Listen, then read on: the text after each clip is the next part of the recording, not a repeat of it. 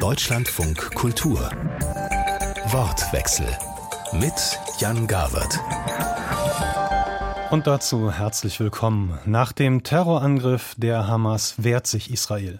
Die Welt hält deshalb den Atem an, denn aus der israelischen Verteidigung kann ein Krieg entstehen, der weit über die Region hinausreicht. Krieg in Israel, wer stoppt die Spirale der Gewalt im Nahen Osten, fragen wir deshalb in diesem Wortwechsel. Dazu begrüße ich den Historiker Michael Wolfsohn. Er ist 1947 in Tel Aviv geboren, aufgewachsen in Berlin und hat als junger Mann seinen Militärdienst in Israel geleistet. Die deutsch-iranische Journalistin Shersat Eden Osterer, die sich viel mit dem Iran beschäftigt, mit Antisemitismus und Frauenrechten weltweit. Und Markus Keim von der Stiftung Wissenschaft und Politik, dort Experte für Terrorismus und Sicherheitspolitik. Auch Ihnen dreien herzlich willkommen.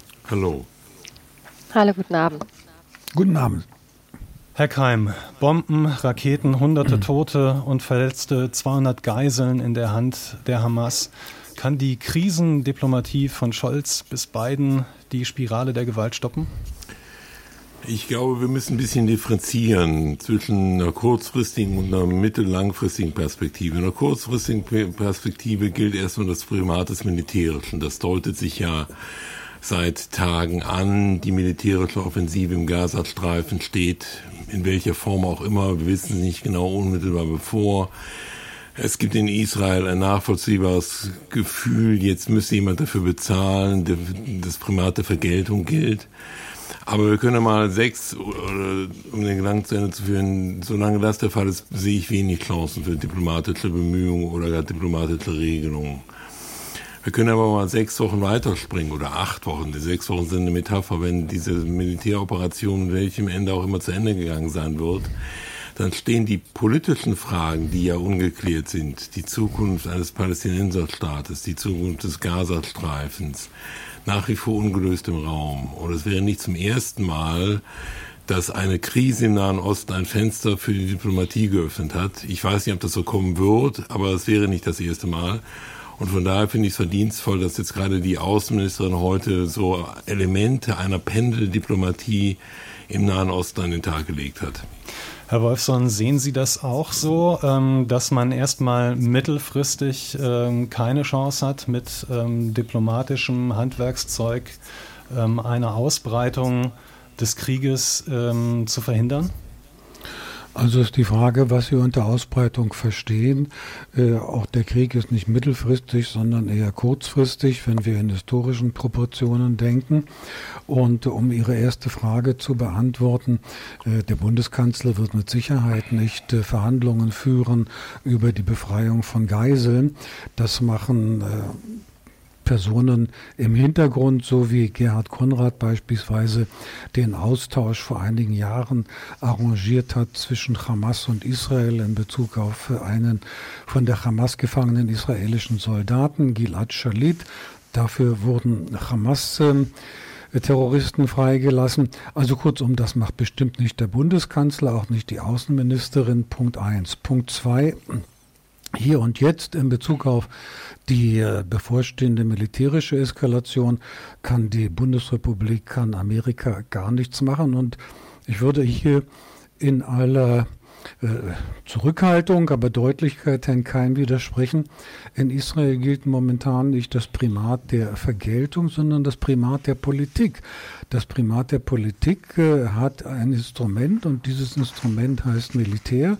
Und das politische Ziel dieses ähm, defensiven oder aus der Defensive geführten Krieges heißt, die Infrastruktur der Hamas militärisch zu zerstören und politisch. Das weise ist, darüber könnten wir sprechen, aber von Vergeltung, Vergeltung ist kein guter militärischer Ratschlag und die israelischen Militärs sind professionell genug, um ihre Emotionalität zurückzuhalten. Wir wissen historisch, dass das israelische Militär eher zurückhaltend ist. Wenn es aber zuschlägt, dann massiv. Frau Osterer, jetzt haben wir schon was gehört zu der Aufgabe und zu den Grenzen von äh, Diplomatie, nämlich äh, was die Kurz- und Mittelfristigkeit äh, angeht, was überhaupt ähm, die Rolle des Militärs äh, in Verbindung mit äh, Diplomatie ist. Wie ist Ihre Einschätzung in dieser, nach dieser ersten Woche von Pendeldiplomatie, die wir beobachtet äh, haben? Gibt es da Verbesserungen, gibt es Stillstand oder vielleicht sogar Rückschläge? Ähm, ich bin leider äh, keine Strategin. Äh, ich kenne mich da nicht aus, aber ich kenne mich auf jeden Fall mit der Islamischen Republik und die Strukturen äh, dahinter aus. Und ich beschäftige mich seit Jahren damit und versuche auch als Mahnerin da zu sein und die Politik in Deutschland dazu ähm, zu bewegen, im Rahmen meiner Möglichkeiten, auch zusammen mit meinen Mitstreitern, dass es endlich eine Wende gibt ähm, in der ja, deutschen Außenpolitik gegenüber der die Islamische Republik und nicht nur die deutsche Außenpolitik, sondern auch die europäische, ähm, weil wir wissen, dass die Islamische Republik ein sehr großer Finanzierer von Hamas ist, von Hezbollah ist und auch von islamischer Dschihad, also von ähm, allen möglichen, ähm, sag ich mal, terroristischen Gruppen, mit denen Israel jetzt zu kämpfen hat. Übrigens auch von Houthis, die jetzt äh, gestern Abend auch Raketen Richtung Israel höchstwahrscheinlich abgeschossen haben. Ähm, das heißt, eine Ursachenbekämpfung wäre in in dem Fall sehr sinnvoll aus meiner Sicht, wenn wir unsere Strategie, unsere Diplomatie ähm, gegenüber der Islamischen Republik ändern und dass wir diese Beschwichtigungspolitik, die wir seit Jahren betreiben, äh, gegen diese Regierung in Teheran, ähm, ja, endlich mal belassen und ähm, ja, eine neue Politik herantreiben.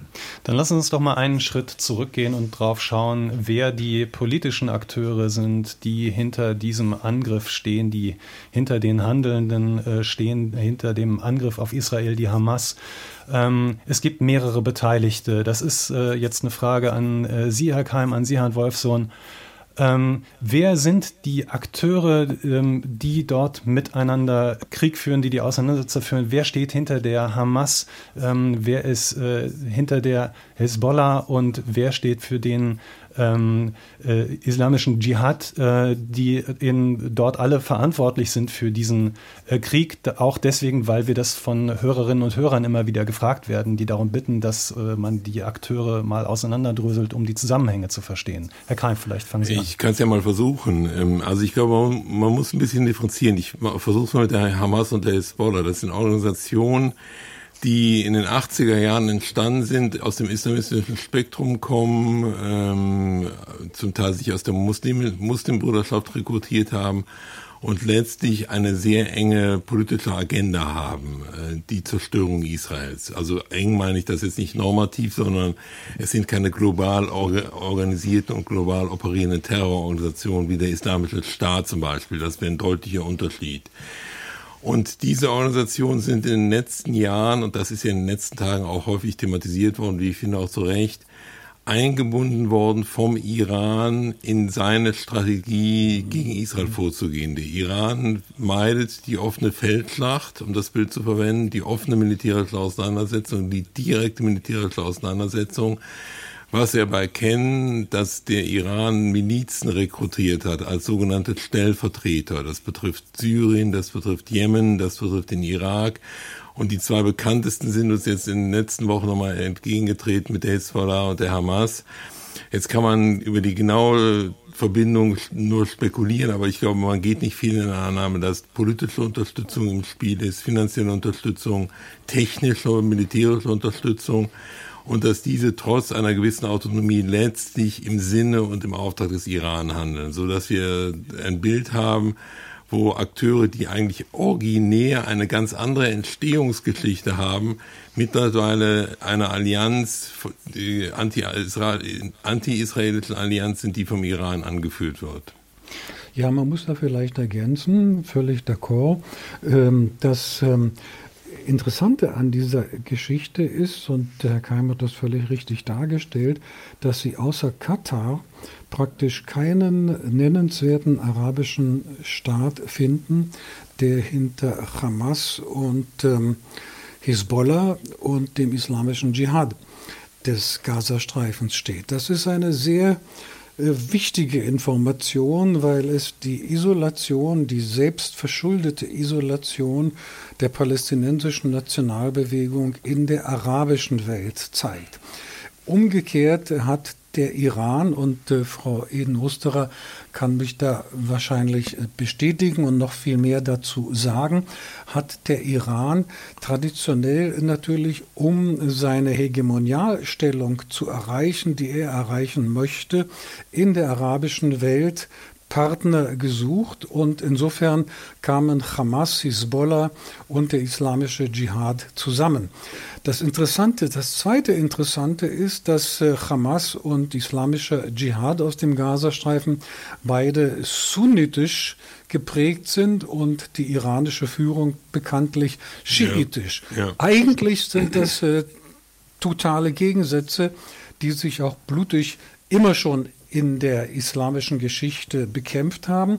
Aber hier beobachten wir etwas, was äh, der ebenfalls wenig menschenfreundliche Mao Zedong genannt hat als eine antagonistische Kooperation. Auf Deutsch eine Kooperation, eine Zusammenarbeit von eigentlichen Gegnern, die eine zeitweise Allianz bilden gegen einen gemeinsamen Gegner. Letzte Bemerkung zur Hamas und da sieht man, wie schwer die Planung eigentlich ist. Hamas ist in den Jahren 86, 1986, 87 nicht zuletzt mitgegründet worden vom israelischen Geheimdienst Mossad als Konkurrenz zur PLO und den Palästinensergruppierungen, die in der PLO vereinigt waren, weil es in der internationalen Politik immer hieß, ich zitiere, die PLO ist der einzige legitime Vertreter des palästinensischen Volkes. Und äh, hier ist dem israelischen Geheimdienst Mossad das passiert, was wir aus der klassischen deutschen Literatur kennen von unserem großen Johann Wolfgang Goethe, der Zauberlehrling, Lehrling, die Geister, die gerufen wurden, die wird man nun nicht mehr los. Und äh, wie wir sehen, blutig und tragisch. Frau Osterer, das, was jetzt ähm, an Diplomatie stattfindet oder auch wie vorher versucht wurde, ähm, den Iran einzuhegen, diese Hintergründe ähm, der äh, Hamas äh, diplomatisch anzugehen, ähm, ist, wo muss die Politik, um diesen Konflikt aufzulösen, jetzt anders handeln? Mhm. Ich war letztes Jahr wirklich ähm, ja, die ganze Zeit unterwegs für die iranische Freiheitsbewegung. Ich war schon immer ähm, journalistisch aktiv, aber letztes Jahr ähm, nach der Ermordung von Gina Mahsa Amini sind ja bekanntlich Millionen von Iranern auf die Straße gegangen und haben ganz deutlich gesagt, dass die, dass die ähm, sich eine Alternative wünschen zu der Islamischen Republik. Und ähm, stellvertretend für sie und im Austausch mit der Zivilgesellschaft, mit, ähm, mit, der Aktiv mit den Aktivisten, mit ähm, Anwälten und NGOs, die eigentlich im Untergrund arbeiten, ähm, haben wir versucht, ähm, mit wir meine ich Journalistinnen, iranisch-deutsche Journalistinnen, Aktivistinnen ähm, und wirklich auch die Zivilgesellschaft hier, haben wir versucht, stellvertretend für die Menschen hier mit der Politik äh, zu sprechen und ihre Forderungen darzustellen. Und die Forderungen waren ganz klar. Wir haben äh, stellvertretend für die Menschen im Iran gefordert, dass alle äh, wirtschaftliche und diplomatische Beziehungen mit der Islamischen Republik ähm, sofort eingestellt werden. Dazu gehört auch ähm, die Bemühungen um, ähm, ja, sag ich mal, äh, das gescheiterte Atomdeal JCPOA. Und ähm, wir wollten auch, dass die äh, IRGC, also die Revolutionsgarde der Islamischen Republik, sofort auf die Terrorliste der EU ähm, gestellt wird. Und ähm, das alles ist nicht passiert. Das alles ist nicht passiert. Die Menschen im Iran wollten, dass die Islamische Republik isoliert wird, damit diese Bewegung eine Chance hat. Weil die Chance war sehr groß. Aber äh, die europäische Politik hat uns wirklich halbherzige Sanktionspakete ähm, ja, präsentiert, die meiner Meinung nach wie ein schlechter Witz erschienen. Ähm, wir haben wirklich personenbezogene Sanktionen gefordert gegenüber der Machtelite im Iran. Ähm, das ist auch nicht passiert, dass die, äh, also die Terrorlistung ist auch nicht geschehen. Und was wir gesehen haben, ähm, ist, dass am Ende des Tages Iran jetzt im Vorsitz des Sozialforums des ähm, UN-Menschenrechtsrats ist und äh, dass sechs Milliarden ähm, Dollar freigegeben worden sind äh, im Austausch mit äh, amerikanischen Geiseln, ähm, überwiesen auf Konten in Katar, ich wiederhole in Katar, ähm, ein Land, wo der Chef von Hamas sich aufhält und ähm, ein Land, das auch Hamas mitfinanziert. Und sie sollen jetzt Iranern auf die Finger schauen, dass sie dieses Geld für die humanitäre Hilfe nur ausgeben. Ähm, ich will nur sagen, von den Forderungen, ja, also da haben wir wirklich keine ähm, gute Antwort bekommen von der europäischen Politik. Und ich habe das Gefühl, dass wir immer warten, bis es wirklich zu einem Flächenbrand kommt. Dann versuchen wir schnell Lösungen finden, um das jetzt erstmal äh, stillzulegen. Das haben wir ja auch im Fall von Russland gesehen und ähm, daraus haben wir nicht gelernt. Und ähm, jetzt ist es zum Brand in Israel gekommen von einem Proxy äh, der, Is der Islamischen Republik. Ich würde gerne nochmal. Frau Osterer, Verzeihung, darf ich noch nach Bitte. ergänzen und ähm, sozusagen äh, noch eins draufschlagen? Frau Osterer hat vollkommen recht und äh, das ist ja nicht ein Einzelfall, liebe Frau Osterer, ja. sondern das ist ein konsequentes Versagen Richtig. moralisches und politisches Versagen der westlichen Welt, nicht nur dem Iran gegenüber. Denken wir 1981 die Solidarność in Polen. Äh, da gab es praktisch keine Solidarität im Westen. Im Gegenteil, die ließ man fallen, dass die Solidarność ja. dann gegen den Kommunismus so erfolgreich war. Das war nun wahrlich kein Erfolg der westlichen Politik. Das zieht sich wie ein roter Faden durch. Und eine Frage hätte ich in dem Zusammenhang, und die dürfte auch, ähm, oder sollte unsere Hörer interessieren, Frau Osterer. Sie können das sicherlich viel kompetenter beantworten. Der Iran ist ja auch innenpolitisch verletzlich. Ja. Er ist außenpolitisch höchst offensiv, inklusive ja. Terror, internationalen Terror. Aber er ist ja innenpolitisch als Vielvölkerstaat durchaus verletzlich, denn es gibt ja. viele Minderheitenvölker, die sich zu Recht unterdrückt fühlen von der Zentrale in Teheran. Ich nenne die Kurden, die Araber, die Aseris und die Belutschen zum Beispiel. Könnte man denn da nicht durch ähm, Unterstützung der Freiheitsbewegungen innerhalb des Iran westlicherseits mehr machen? Müsste man nicht auch machen? Ja, total. Genau deswegen sage ich, ähm, dass man diese Chance verpasst hat, weil die Islamische Republik gar keinen Rückenhalt ähm, ähm, ähm, in der Bevölkerung hat. Man hat renommierte ähm, Umfragen gesehen, wie Goman-Institut in den Niederlanden oder Tony Blair-Institut, die ähm, dargelegt haben, dass mehr als 80 Prozent der Iraner sich eine Alternative wünschen und ähm, nicht mehr wollen, dass die Islamische Republik an der Macht bleibt. Man hätte die Zivilgesellschaft stärken müssen und damit meine ich nicht, die, man hätte eingreifen müssen, militärisch oder sowas, mhm. aber man hätte die Zivilgesellschaft in dem Fall stärken müssen, indem man ähm, das Regime komplett isoliert hätte. Wenn ich von einer Terrorlistung spreche, ähm, ich habe mit vielen Experten auch innerhalb des Landes gesprochen, die alle sagen, das wäre wirklich ein sehr starkes Zeichen gewesen, wenn man äh, IRGC auf die Terrorliste getan hätte, äh, nicht nur dass man ein Zeichen in ihre Richtung gesetzt hätte, eine Stärkezeichen seitens der Europäischen Union.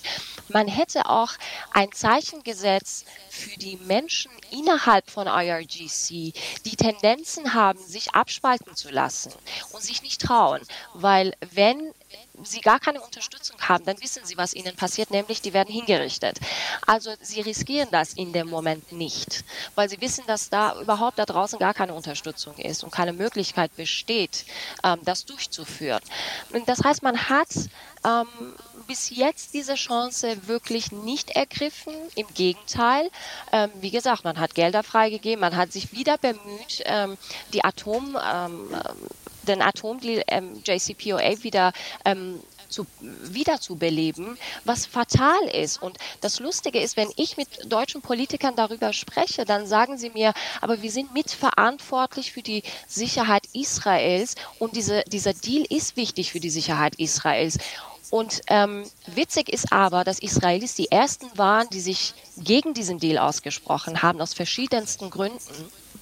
Und ich glaube, dass man jetzt, es ist immer noch nicht spät, diese, diese, diese Schritte zu gehen, aber äh, man hätte echt vor einem Jahr auch viel früher eigentlich ähm, anfangen können, weil, wie gesagt, genauso wie Sie richtig gesagt haben, äh, dieses Regime ist total geschwächt, ist nicht mal in der Lage für, ähm, sage ich mal, Grundbedürfnisse der Menschen im Iran zu sorgen. Es herrscht eine enorme Unzufriedenheit in, in der iranischen Bevölkerung. Die Menschen sind wahnsinnig verzweifelt, haben nichts mehr zu verlieren.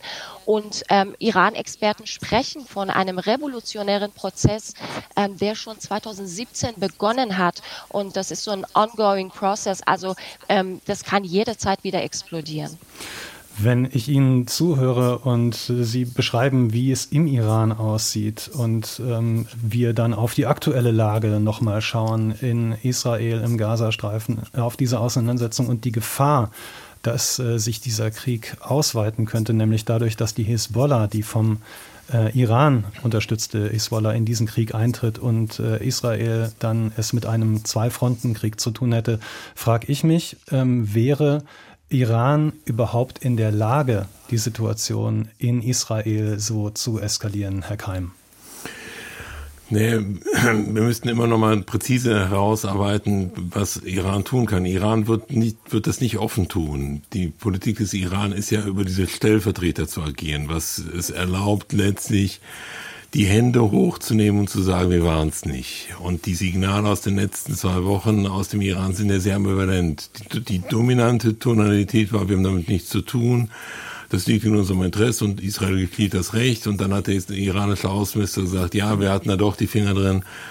Also das Bild war doch ein wenig schillernd. Ich glaube, noch ähm, zögert der Iran und die entscheidende Frage wird, glaube ich, sein, wie ist wahrgenommen worden der Aufmarsch der amerikanischen Streitkräfte mittels zwei Flugzeugträgern äh, im Mittelmeer, weil das ist ja, glaube ich, doch das ein deutliches Signal des amerikanischen Präsidenten gewesen, gerade auf Iran gemünzt, auf die Hezbollah gemünzt.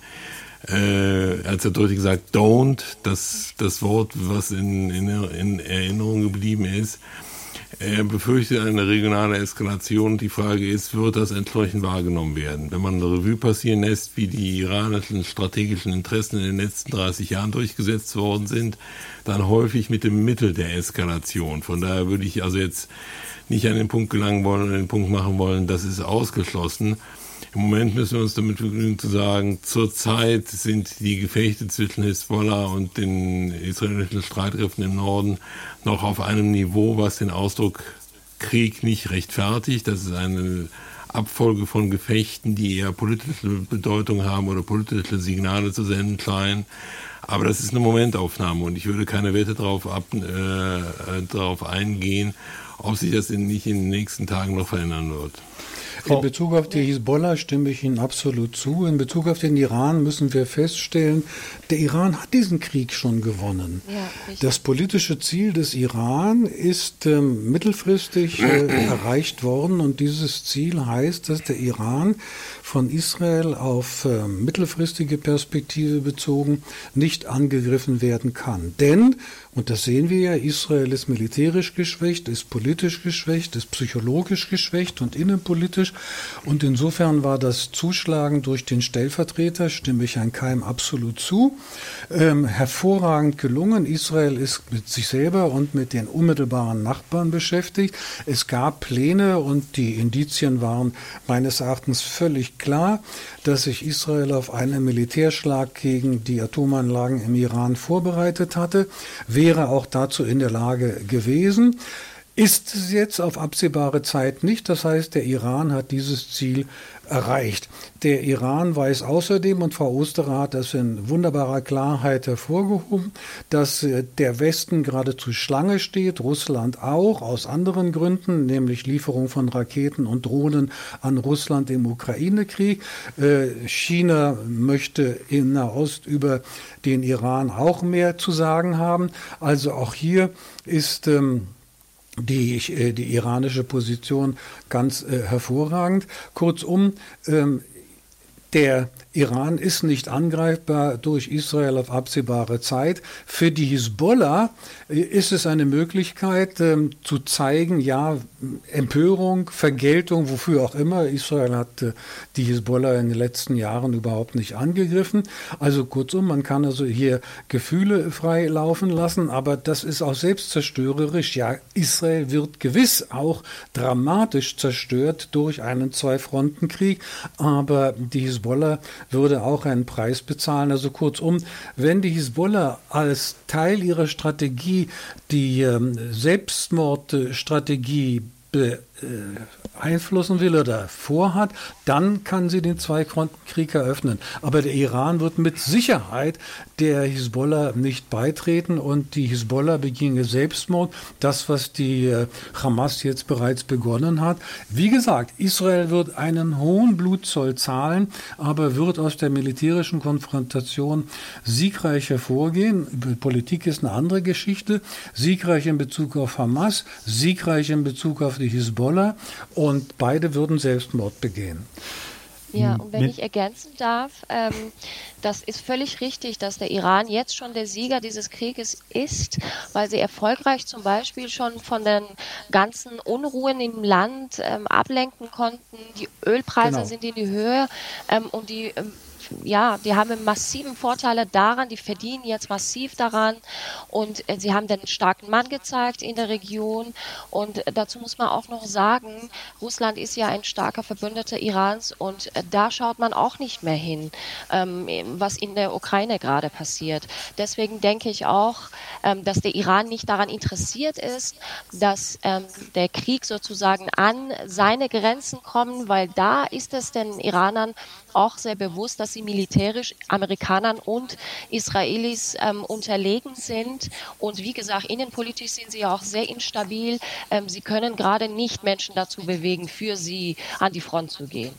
Das Was sagt, ein bisschen Darf ich noch? Ja, bitte, machen Sie. Was ihn so ein bisschen zögern lässt, äh, den Iran als großen Sieger des Krieges darzustellen, ist sozusagen eigentlich eine Fortführung Ihres Arguments, Frau Rostra. Sie haben ja eben völlig zu Recht die Fehleinschätzung westlicher Politik des Iran geschildert. Ja.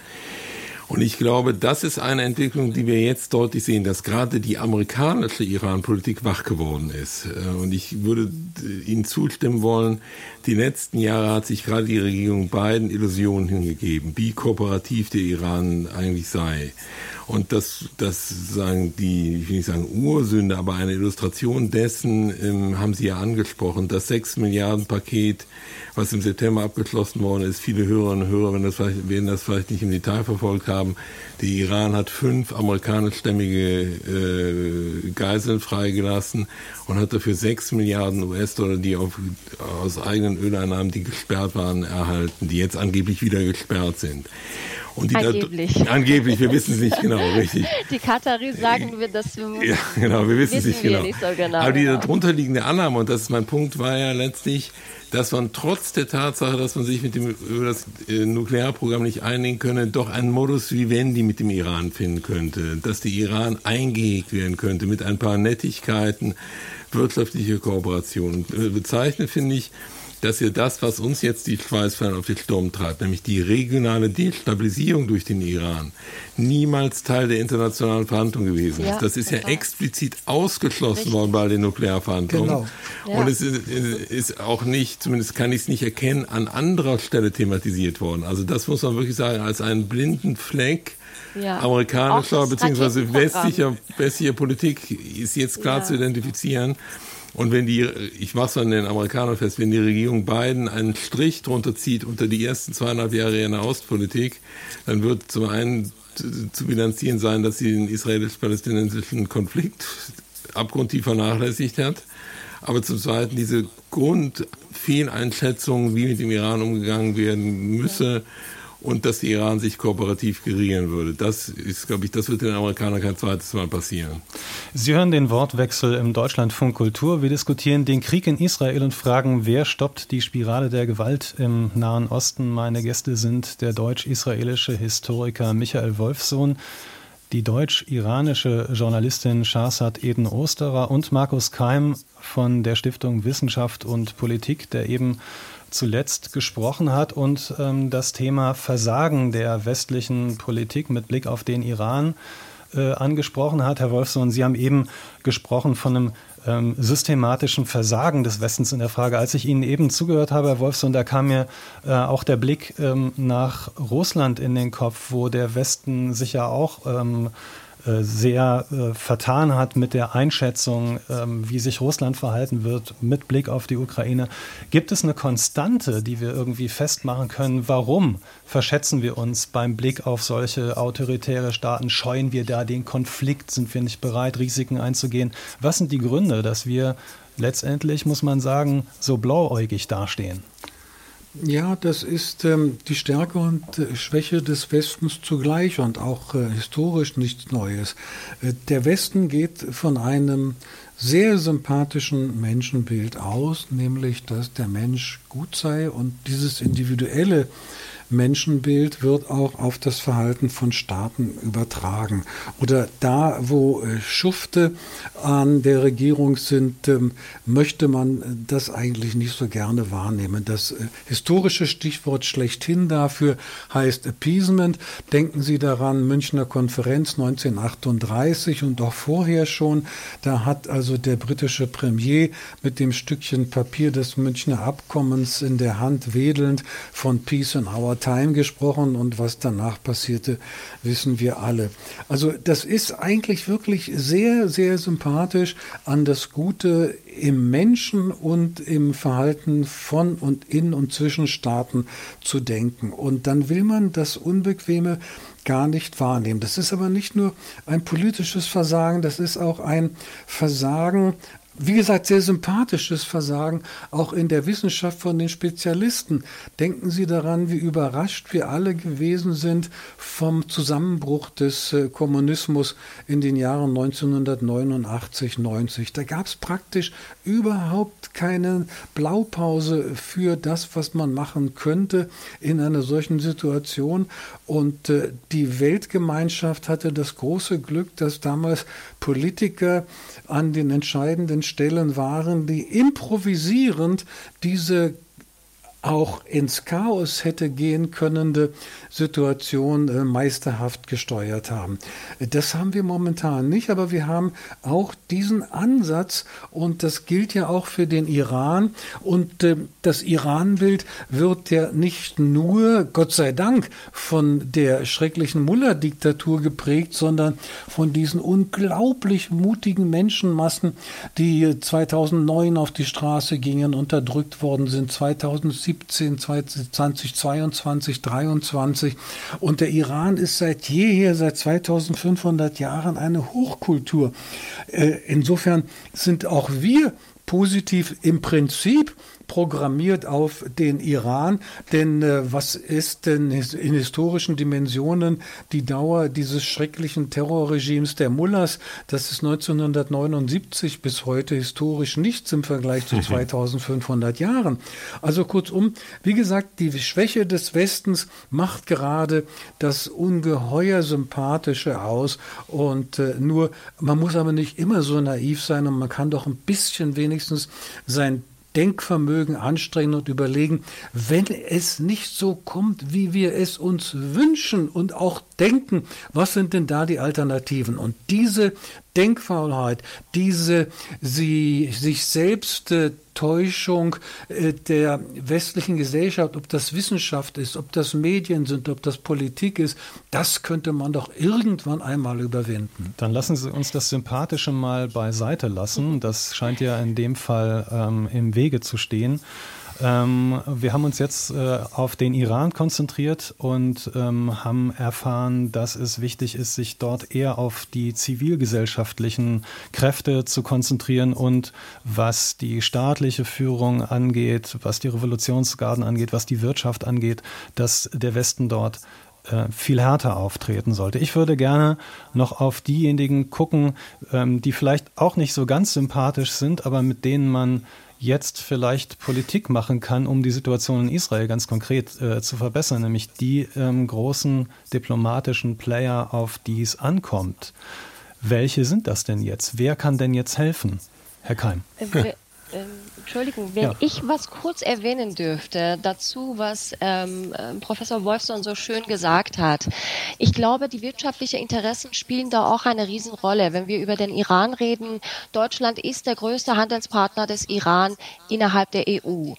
Und äh, wie schön auch Navid Kermani das ähm, am Anfang der iranischen Freiheitsbewegung gesagt hat, Deutschland setzt immer äh, auf Sicherheit und Energie. Ähm, also Sicherheit, weil wir denken, die Mullahs kennen wir mm, seit 40 Jahren, über 40 Jahren lassen wir die da. Das ist ein, sage ich mal, sichere Insel. Und äh, bevor wir ja, vielleicht mit dem Chaos danach zu tun haben, akzeptieren wir diesen Partner und machen einfach mit denen weiter. Und Iran hat auch die zweitgrößte ähm, Gasquellen der Welt. Also Energie haben sie auch noch. Aber wenn man ähm, sich bei Diktaturen ähm, ja, Sicherheit und Energie wünscht. Am Ende hat man weder Sicherheit noch Energie. Das hat man im Fall von Russland auch gesehen. Das wollte ich nur kurz dazwischen erwähnen. Dann blicken wir jetzt äh, auf diejenigen, mit denen man sozusagen äh, was gestalten kann. Wer ist das? Äh, wer könnte das sein, Herr Keim? Es gibt ja eine interessante Wahrnehmung der internationalen Politik, die man jetzt unterbrechen kann auf den Nahen Osten, des geopolitischen Neuanfangs oder eines geopolitischen Mächtewettbewerbs, in dessen Verlauf die USA im Abstieg begriffen seien. Das deckt sich ja auch so mit der amerikanischen Politik unter Joe Biden, sich aus dem Nahen Osten eher zurückzuziehen. Stichworte wie in Irak, Stichworte wie in Afghanistan. Und das Bemühen, eine etwas äh, kleinere Rolle in der internationalen Politik zu spielen. Und das hat Beobachter dazu verleitet, schon Spekulationen darüber äh, anzustellen, wie dieses Vakuum im Nahen Osten entfüllen würde. Also sagen, man sieht schon die Chinesen als dominante Kraft im, im Nahen Osten, man sieht die Russen als dominante Kraft. Ich finde, die letzten Tage haben genau das Gegenteil unter Beweis gestellt. Was haben wir denn gesehen? Wir haben eine russische Führung gesehen, die, ähm, ähm, die keinen Hebel auf den Iran hat, aufgrund der eigenen waffenpolitischen Abhängigkeit. Stichwort ist hier der Ukraine-Krieg. Äh, wir haben einen chinesischen Präsidenten gesehen, der, glaube ich, gestern wieder Prinzipien für eine Friedenslösung äh, vorgestellt hat, die an Wahrheit und Unkonkreter nicht zu überbieten sind, aber überhaupt nicht in Aussicht gestellt hat, was China denn bereit ist zu tun. Die Europäische Union tritt in diesen Krisen und Konflikten auf, wie immer, mit großem Gestaltungswillen, aber wenig Fähigkeiten dann fällt das mal wieder an die USA, die sich eigentlich aus der Region sukzessive zurückziehen wollten. Also zurückziehen bitte ich in Anführungsstrichen zu hören, natürlich nicht vollständig. Und da bin ich bei einem Punkt, den ich eben angesprochen habe. Es war ja doch tatsächlich die Drohung der USA, die, die den Krieg im Moment zu nichts an Flächenbrand hat eskalieren lassen. Es war die, das Gespräch zwischen Biden und Netanyahu, was die Tür geöffnet hat für Hilfslieferungen in den Gazastreifen hinein.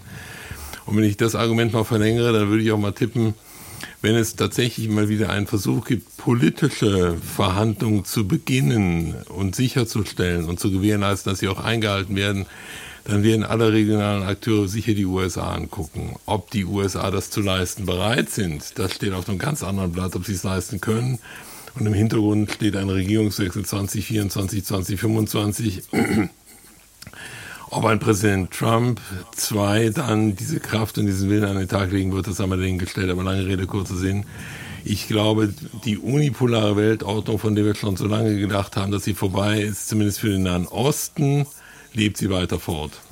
Also ich äh, habe da Zweifel und ich halte die Frage auch für falsch gestellt. Es geht nicht darum, wer helfen kann. Äh, es kann nur helfen, wer die jeweiligen Inhalte akzeptiert, die Sinn machen und realisierbar sind. Die Zwei-Staaten-Lösung war von vornherein eine Totgeburt, aus Gründen, die wir jetzt im Einzelnen nicht erörtern können. Also bevor man fragt, wer könnte eine neue politische Ordnung gestalten oder helfen zu gestalten, müsste man fragen, wie könnte denn eine neue Ordnung äh, zwischen Israel und Palästina, bleiben wir mal in diesem Rahmen und nicht gleich in den gesamten Nahen Osten, wie könnte das gestaltet werden, was und wie sollte das aussehen? Es ist doch völlig klar, irgendwann einmal ist dieser schreckliche Krieg zu Ende. Jeder Krieg ist schrecklich, also auch dieser. Am Ende dieses Krieges ähm, lassen wir mal jetzt die Hisbollah-Front beiseite, wird der Gazastreifen nicht mehr das sein, was er vorher war. Die Hamas wird nicht mehr in der Lage sein, aufgrund der israelischen Überlegenheit den Gazastreifen zu verwalten und auch äh, militärisch zu halten. Wer kommt in Frage? Israel hat völlig klar gesagt, das machen wir nicht nochmal. Ägypten ist der unmittelbare Nachbar. Die sagen auch Nein, danke. Denn ähm, der Gazastreifen ist sozusagen ein Herd des äh, Terrorismus, den hören wir uns nicht rein. Deswegen auch keine Flüchtlinge aus dem Gazastreifen hier und jetzt. Ähm, das heißt, äh, es bliebe eigentlich dann zumindest übergangsweise eigentlich nur eine Art internationaler Verwaltung äh, übrig in einem entmilitarisierten Gazastreifen. Diese Entmilitarisierung wäre politisch realistisch, ob es einem gefällt oder nicht, nur mit israelischer Zustimmung durchführbar. Und äh, plötzlich, und das kann man vorhersagen, ohne ein großes Risiko einzugehen, wird es den Menschen im Gazastreifen deutlich besser gehen. Denn, und diese Pläne gab es schon 1993, Stichwort Oslo-Abkommen zwischen mhm. Israel und Palästinensern, dann 2005, also der vollständige, wohlgemerkt vollständige Rückzug Israels aus dem Gazastreifen. Es gibt keinen einzigen israelischen Siedler im Gazastreifen. Also so etwas aus dem Gazastreifen zu machen wie Singapur im Nahen Osten. Und damit würde auch eine Entradikalisierung, eine Entradikalisierung möglich sein. Und dann der nächste Schritt, wird es dann sozusagen ein Kanton sein, ein quasi selbstständiger Kanton.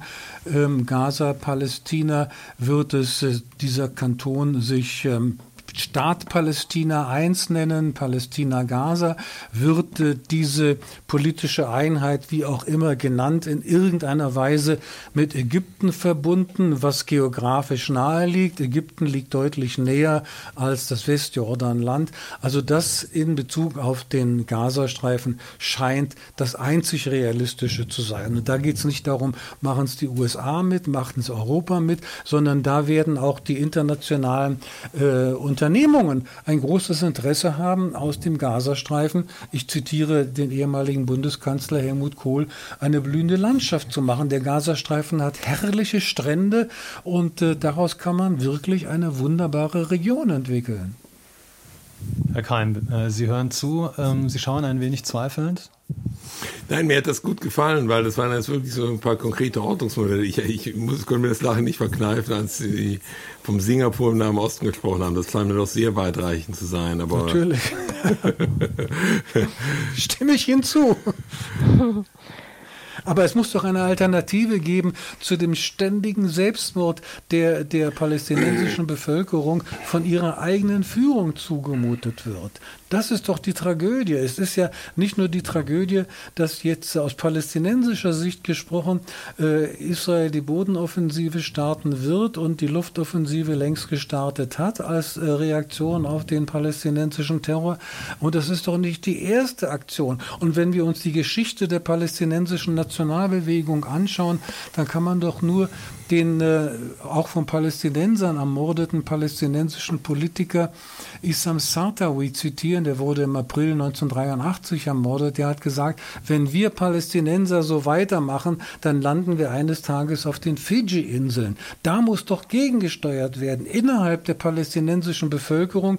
Und Frau Osterer hat ja auf den enorm mutigen Widerstand der äh, iranischen Bevölkerung hingewiesen. So etwas gibt es. Ich frage mich, warum nicht in der palästinensischen Bevölkerung. Und diese wird immer missbraucht von ihrer Führung über 100 Jahren. Auf den, weil ich Sie schon ich atmen höre, ja. Frau Oster, ähm, auf äh, den Aspekt ähm, der Zivilgesellschaft ähm, im Gazastreifen bei den Palästinensern würde ich äh, gleich gerne noch zurückkommen. Aber nochmal die Frage an äh, Sie, Frau Oster, und an Sie, Herrn Keim. Die Zwei-Staaten-Lösung ist für Sie genau wie für Herrn Wolfsohn vom Tisch. Das wird es auch künftig und jetzt erst recht nicht mehr geben? Ich war Mai und Juni in Israel. Ich habe sehr viel da mit Menschen gesprochen, mit verschiedenen Menschen, Menschen, die seit ähm, über neun Monaten äh, in Tel Aviv, nicht nur in Tel Aviv, aber ähm, vor allem in Tel Aviv auf den Straßen sind und protestieren äh, gegen die Regierung und ähm, jetzt übrigens sich auch um alles kümmern. Äh, die ganze ähm, freiwillige Arbeit wird von normalen, normalerweise von diesen ganzen Vereinen und Personen gemacht, die diese Proteste geleitet haben. Ähm, die waren alle ja hoffnungslos, was ein Zweitstaatenlösung äh, angeht. Also ich ähm, wie gesagt, ich bin kein Experte in dem Bereich und da ähm, versuche ich mich darauf zu beziehen, was die Menschen vor Ort mir erzählt haben. Ich sehe die Bereitschaft auch nicht auf der palästinensischen Seite. Vielleicht kann ich an dieser Stelle auch andocken und sagen, dass ich auch immer wieder mit der Zivilgesellschaft in Gazastreifen ähm, in Kontakt bin. Und ähm, diese Bewegung gegen Hamas gibt es schon immer wieder.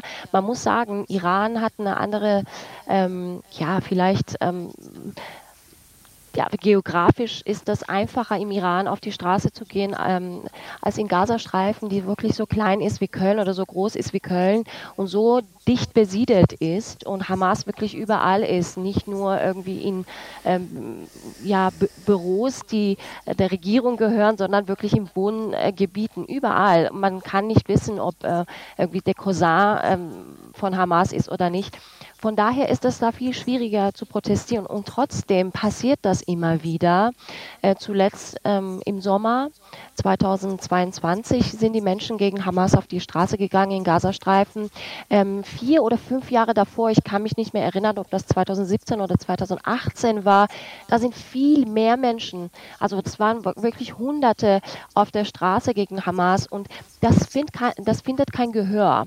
Nirgendwo. Auch diese Menschen, die jetzt auf die Straße gehen und ähm, von sich behaupten, dass sie sich stark machen für die Rechte der Palästinenser und deswegen gehen sie demonstrieren. Auch die sind total still. Wenn die Palästinenser gegen ihre eigene Regierung auf die Straße gehen, dann bleiben sie ganz still und ähm, sitzen zu Hause. Ähm, die findet man nicht auf der Straße, die findet man auch nicht ähm, in, in Talkshows oder die, ähm, sage ich mal, die schreiben auch nicht irgendwelche Petitionen oder die sind auch nicht auf sozialen Medien aktiv. Ich will so, sagen, dass diese Menschen total allein sind und die gehen auch unter Lebensgefahr auf die Straße, weil Hamas wirklich brutal ist, ähm, genauso wie die Islamische Republik ähm, sogar manchmal brutalere Methoden hat und ähm, das müssen wir mehr unterstützen. Das tut mir immer weh, wenn Sie mir sagen, und ich muss Ihnen sagen, äh, sehr viele Menschen, die früher mir aus dem Gazastreifen ähm, Interviews gegeben haben, reden nicht mehr mit mir aus Angst.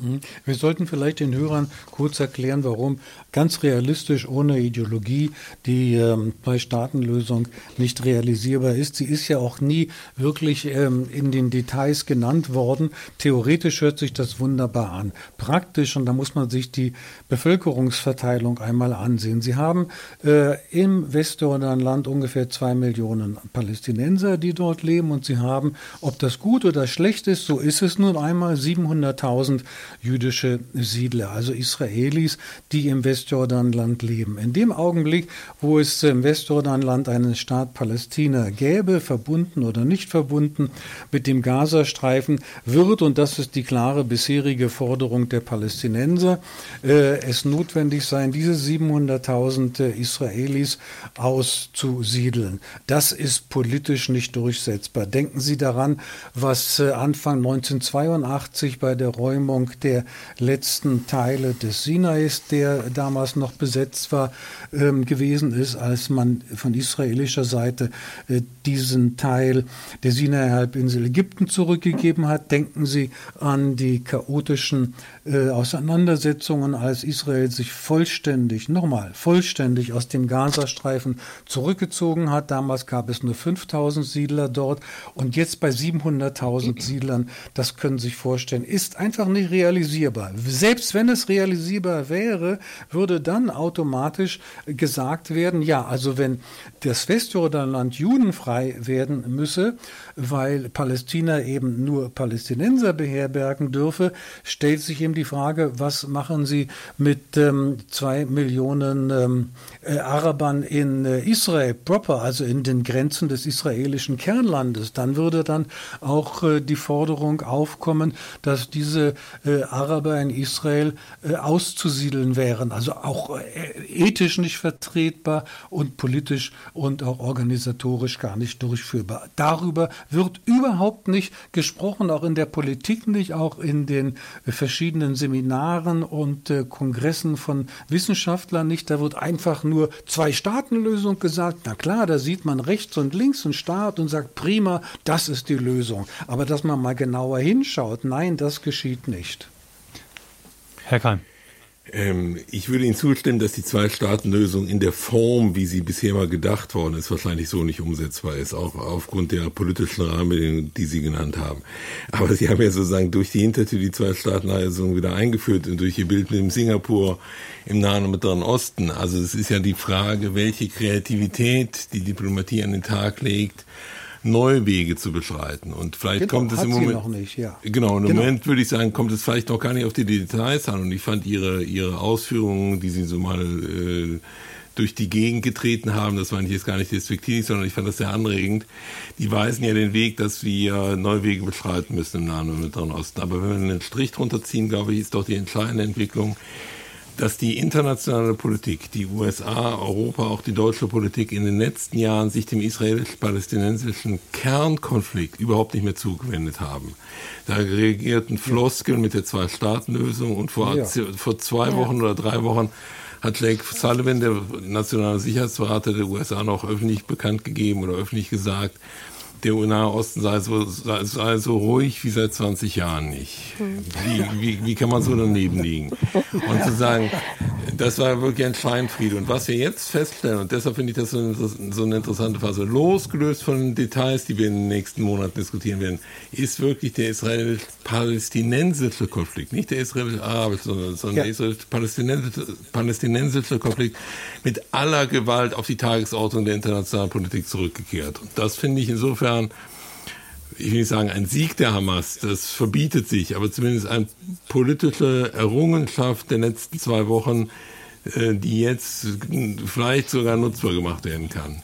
Und trotzdem wenn muss man sagen, wird darf. die, wenn ich das äh, sagen darf, und trotzdem äh, muss man sagen, wird die diplomatische Lage im Moment wahrscheinlich für Israel schwieriger. Uns erreicht gerade die Meldung, dass äh, der türkische Präsident Erdogan gesagt hat, Israel solle bitte die Attacken auf den Gazastreifen einstellen, die an Völkermord grenzen würden. Ach Gott, das, ja. das sind doch eher Momente, die ähm, eine Lösung noch mal schwieriger machen.